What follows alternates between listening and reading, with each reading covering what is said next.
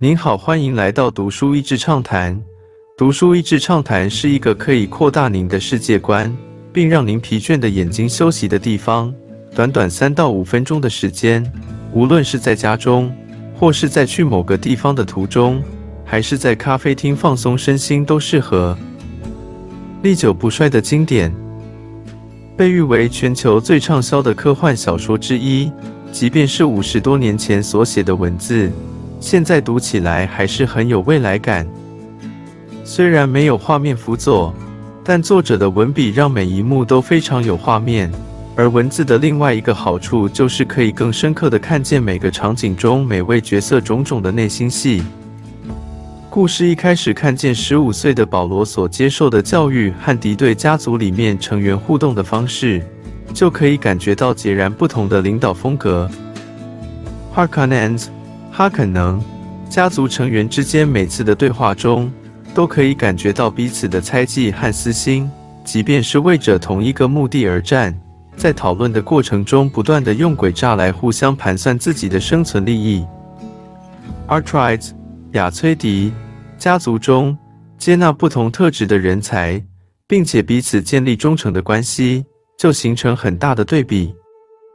再要进入一个新的星球，保罗接受到一个关于领导的启示：The ruler must learn to persuade and not to compel. A good ruler has to learn his world's language that is different for every world than the language you don't hear just with your ears. 一个统御者必须学会说服，而非迫使他人跟从。一个好的领导者要学会他的世界的语言。而那个语言在每个世界都是不同的。 这个语言并不仅于耳朵所听见的那些文字而已。魅力型领袖的危险，比起书本出版的五十年前，现在的资讯更为普及，同时跨文化的交流和合作远多于过往。作者在故事中表达这种以信任和了解他人文化为基础的领导方式，真的是走得很前面。在故事中被誉为救世主的保罗也绝不是完美的。作者对于人类的历史与政治有高度的敏感和批判性。他也透过故事中的一段对话来警惕人们关于超级魅力型领袖的危险。No more terrible disaster could befall your people than for them to fall into the hands of a hero。比任何灾难更惨的是，人们因为盲目追随英雄到失误而跟着跌落。书中讲到，沙丘里独特的香料是人们交易中最稀缺的物质，同时这个香料也是生长在环境最险恶以及当地人民生活最困苦的地方。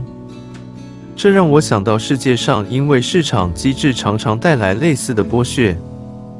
多年前一部写钻石的电影，就可以让人一窥这个稀世珍宝。成为当地人民饱受血泪压榨的原因与凶恶的不平等对待。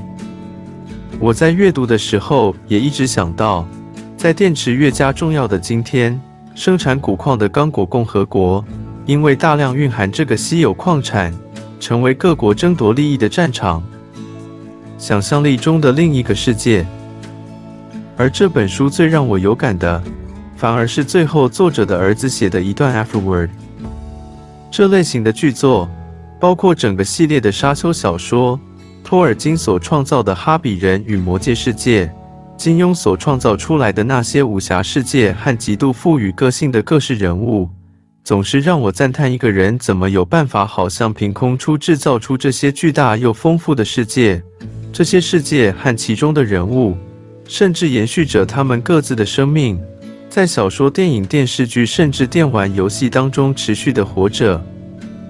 当每个人内心的想象世界可以这样的被解锁，那真的是一种非常不可思议的创造力。